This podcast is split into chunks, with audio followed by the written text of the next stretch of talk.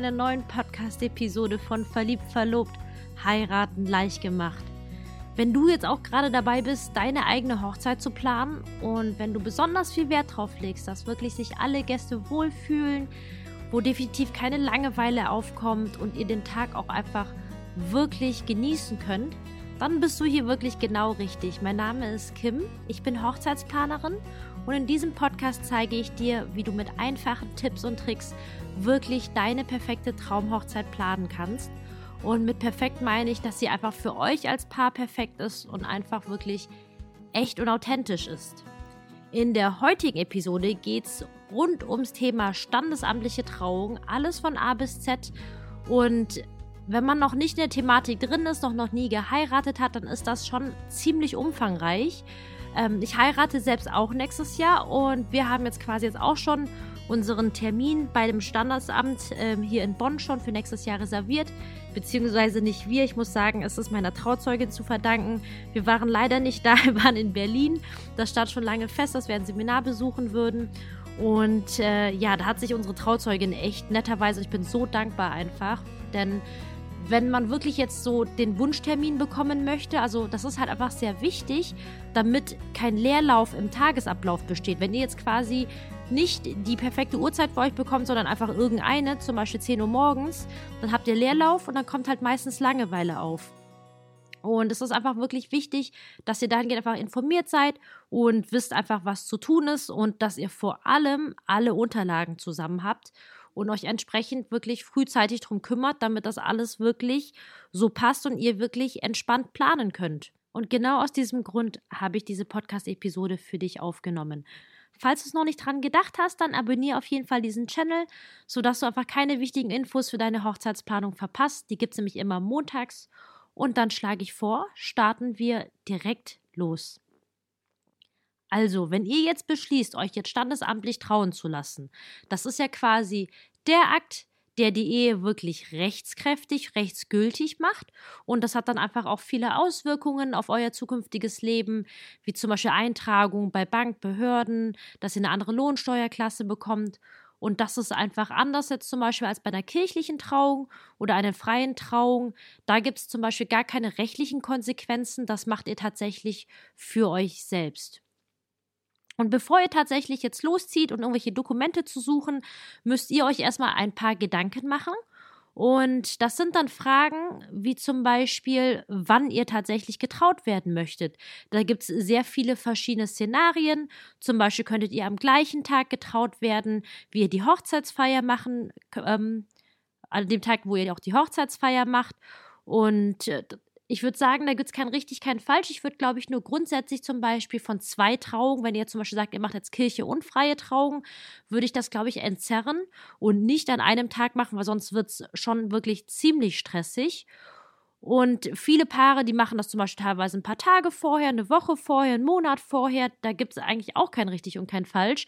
Das Einzige, was ich jetzt von einigen Brautpaaren mitbekommen habe, die teilweise sich zu viel Zeit gelassen haben, halbes Jahr oder Jahr zwischen der standesamtlichen Trauung und kirchlichen Trauung, die haben gesagt, dass sie es vielleicht im Nachgang ein bisschen näher zusammengerückt hätten, damit das vom Gefühl her man einfach quasi in dieser Stimmung und Magie bleibt. Aber da glaube ich einfach, also wenn ihr sagt jetzt, das ist für euch in Ordnung, dass ihr erst in einem Jahr quasi die große Feier macht und jetzt nur die standesamtliche Trauung, dann wird das absolut passen. So, das ist die erste Frage, die ihr euch stellt. Und die zweite Frage, die ihr euch stellen solltet, ist wirklich, wo ihr getraut werden möchtet. Denn da habt ihr quasi die Qual der Wahl. Ihr könntet nämlich einerseits zum Beispiel in eurer eigenen Heimatgemeinde getraut werden. Das ist eigentlich so der ziemlich einfachste Fall.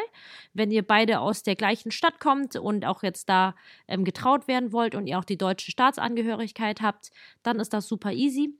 Dann gibt es den zweiten Fall, dass ihr quasi in einer fremden Stadt getraut werden möchtet. Das geht eigentlich noch. Da müsst ihr jetzt trotzdem erstmal zu eurem Standesamt vor Ort und dann parallel auch quasi das Standesamt, wo ihr getraut werden möchtet, aufsuchen. Alle Unterlagen allerdings beim Heimatstandesamt einreichen und die schicken das weiter.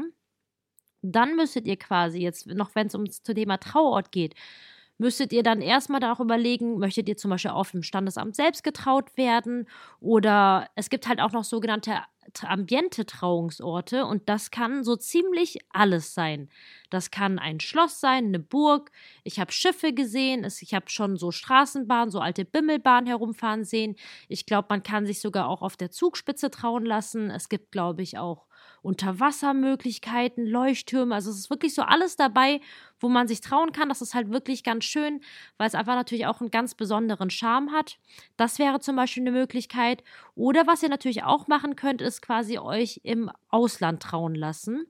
Da muss ich ähm, sagen, dass der Aufwand sehr hoch ist, weil ihr quasi euch erstmal im Ausland auch ähm, informieren müsst bei dem sogenannten ausländischen Trauungsorgan, weil das heißt ja nicht zwangsläufig Standesamt. Und ähm, das muss dann wiederum registriert werden, das muss dann in Deutschland anerkannt werden. Und falls ihr jetzt zum Beispiel mit einer ausländischen Hochzeit liebäugelt, dann wäre zumindest der einfachere Weg, dass ihr zum Beispiel sagt, ihr macht hier das Standesamt, wenn ihr beide von hier seid und macht dann zum Beispiel im Ausland eine freie Trauung. Aber das ist jetzt einfach nur ein Beispiel. Und das sind jetzt die verschiedenen Möglichkeiten, die euch so zur Verfügung stehen. Und grundsätzlich ist es aber so, dass ihr immer erstmal zum eigenen Standesamt geht, da wo ihr wohnt, wo ihr registriert seid. Und das macht ihr am besten so früh ihr könnt. Einfach, wenn es schon feststeht, ihr seid verlobt. Das ist jetzt vielleicht nicht der erste Amtsakt, den ich machen würde. Ich habe es erstmal allen Freunden und der Familie erzählt. Aber grundsätzlich so früh ihr könnt, geht aufs Standesamt. Am besten tatsächlich persönlich. Man kann heutzutage Gott sei Dank auch E-Mails hinschreiben. Aber wenn ihr jetzt, ich sage jetzt mal, einen komplizierteren Fall habt, dann auf jeden Fall persönlich. Und wie ich halt vorhin schon gesagt habe, wenn ihr zum Beispiel sagt, hey, wir möchten innerhalb Deutschlands, zum Beispiel in der Nähe der unserer Hochzeitslocation heiraten, die jetzt 200 Kilometer entfernt ist, dann sucht auch parallel schon mal den Kontakt zu der fremden Gemeinde auf. Die werden euch auch sagen, was sie genau brauchen. Aber grundsätzlich ist es so, dass eure Heimatgemeinde quasi alle Unterlagen an die Gemeinde schickt, wo ihr tatsächlich getraut werdet. Und äh, wenn ihr quasi dann einen Termin vor Ort habt oder manchmal kann man auch einfach so reinkommen, das müsst ihr einfach vorher erfragen, dann ist es natürlich die erste wichtigste Frage, was ihr für Dokumente braucht. Es ist ähm, von wirklich von Fall zu Fall sehr unterschiedlich, aber wenn ich jetzt vom einfachsten Fall ausgehe, den ich vorhin ja schon erläutert habe, ihr seid beide deutsche Staatsangehörigkeit, ihr wollt beide dort heiraten, wo ihr gemeldet seid, in der gleichen Stadt, wo ihr auch wohnt. Und da wäre es zum Beispiel so, bräuchtet ihr in erster Linie einen gültigen Reisepass oder Personalausweis. Dann braucht ihr quasi einen Ausdruck aus dem Geburtenregister. Das heißt, eine Geburtsurkunde als solches, das ist nicht das gleiche und reicht nicht aus. Und dieser Auszug, der muss beglaubigt sein und in der Regel nicht älter als sechs Monate. Und das müsstet ihr euch quasi beim Standesamt eures Geburtsortes holen. Und wenn das zum Beispiel nicht vorhanden ist, dann bräuchtet ihr zum Beispiel eine beglaubigte Abschrift des Familienbuches oder Abstimmungsurkunden von den beiden Eltern. Aber das sagt euch einfach das Standesamt vor Ort sowieso nochmal. Aber was ihr jetzt neben dem Auszug aus dem Geburtenregister dann auch noch bräuchtet, wäre zum Beispiel eine Bescheinigung aus dem Melderegister von dem Wohnsitz, falls ihr außerhalb der gemeldeten Gemeinde heiraten möchtet. Und Genau, und das war es dann eigentlich auch soweit. Aber es gibt darüber hinaus wirklich noch sehr, sehr viele Fälle, wie zum Beispiel, wenn einer von euch schon mal verheiratet war und das nicht die erste Ehe ist, dann braucht man zum Beispiel auch noch Abschriften, die beglaubigt sind von früheren Heiratsurkunden oder von Scheidungsurteilen, die rechtskräftig waren. Oder ähm, wenn eine verwitwet ist, dann braucht man auch einen Auszug aus dem Eheregister. Oder wenn man selbst zum Beispiel adoptiert ist, oder wenn man in, nicht in Deutschland geboren ist, dann muss man noch zusätzliche Dokumente anfordern. Oder wenn man vor allem eine nicht deutsche Nationalität hat, dann braucht man halt noch relativ viele Dokumente zusätzlich, dazu auch noch Übersetzungen. Und deswegen auch, wie gesagt, mein Tipp, so früh wie möglich ähm, das Gespräch aufsuchen. Und was ihr dann quasi vor Ort dann natürlich neben den Dokumenten dann auch noch fragen solltet, einfach zu fragen, ähm, was es für Trauorte alles gibt. Denn es, jede Standesamt hat mittlerweile, glaube ich, eine Website, aber ich habe festgestellt, die sind nicht immer super up-to-date. Deswegen würde ich mich nicht zu 100% darauf verlassen, was da drauf steht und einfach, wie gesagt, nochmal persönlich nachfragen, was es dann zum Beispiel zu eurer Personenanzahl ähm, passende Trauorte gibt ähm, vor Ort, wie viel die zum Beispiel auch kosten, damit ihr das wisst ist.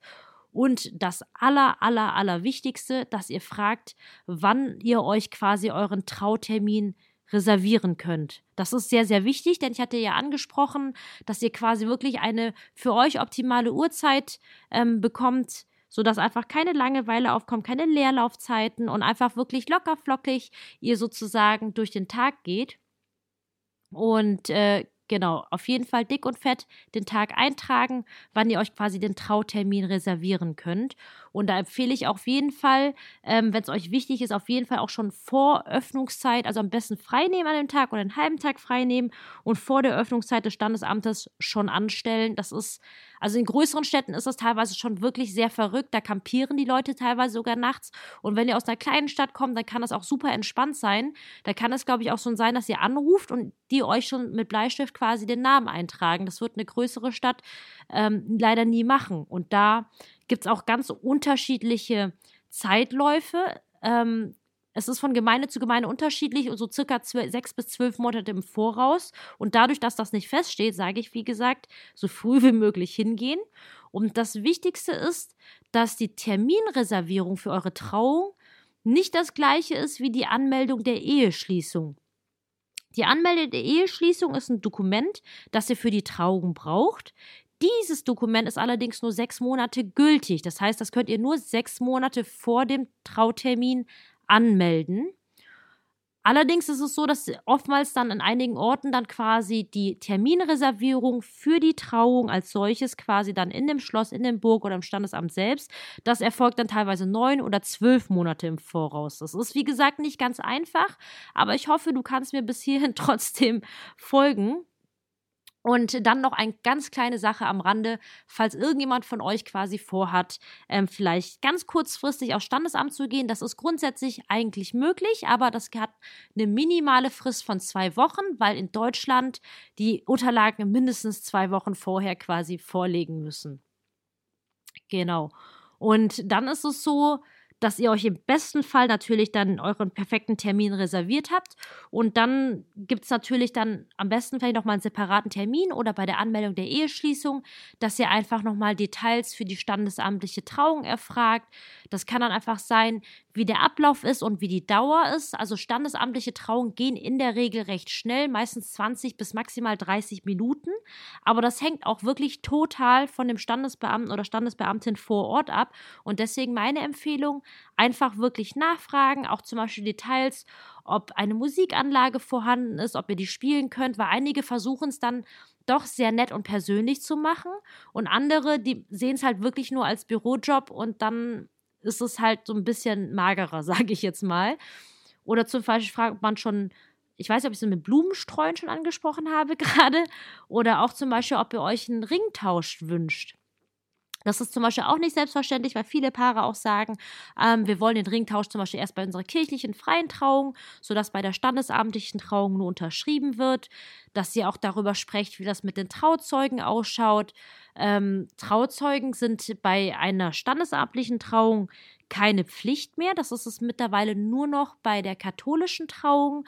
Aber das sind halt einfach Trauzeugen sind ja einfach die Menschen, die euch wirklich so während der gesamten Vorbereitungszeit schon so die mentale, mentale und physische Unterstützung bieten. Ähm, die überreichen dann zum Beispiel bei der Trauung die Eheringe, die bezeugen die Ehe. Aber wenn ihr zum Beispiel ganz viele tolle Freunde habt, dann müsst ihr auch gar keine Trauzeugen ernennen. Aber beim Standesamt kann man quasi bis zu zwei Trauzeugen ernennen. Und wichtig ist einfach nur, dass die Person 18 Jahre alt ist und bräuchte dann quasi nur, nur am Tag der Trauung quasi einen gültigen Personalausweis oder Reisepass. Und bei diesem Termin mit dem Standesbeamten oder Standesbeamtin, da könnt ihr auch noch darüber sprechen, wie ihr das mit der Namensgebung machen wollt. Ihr habt da verschiedene Möglichkeiten. Ähm, zum Beispiel, jeder von euch könnte seinen Namen behalten. Ihr könntet gegenseitig den Namen des Partners annehmen. Oder ähm, zum Beispiel, einer behält seinen Namen und der andere nimmt einen Doppelnamen an. Also, dass beide einen Doppelnamen annehmen, das geht zum Beispiel nicht oder auch was ihr für einen gemeinsamen Familiennamen festlegen wollt. Das heißt, solltet ihr Kinder haben, wie werden diese heißen? Soweit ich aber weiß, ähm, solange noch keine Kinder bestehen, müsst ihr das auch gar nicht sofort festlegen. Das könnt ihr generell auch erst an dem Trautermin selbst festlegen, wie ihr das mit dem Namen macht. Aber die Festlegung des gemeinsamen Familiennamens, das könnt ihr, glaube ich, sogar bis zu fünf Jahre im Nachgang noch machen. Aber alle meine Angaben sind wirklich ohne Gewähr, denn ich habe festgestellt, jede Standesamt macht das wirklich anders. Also da habe ich schon wirklich die unterschiedlichsten Varianten gehört. Deswegen fragt auf jeden Fall nach. Und ein klitzekleines Detail, den ich als Perfektionistin erfragen würde, ich glaube, den, den meisten wird es wahrscheinlich egal sein, aber ich würde fragen, in welchem Format, also quasi ihr die Eheurkunde bekommt.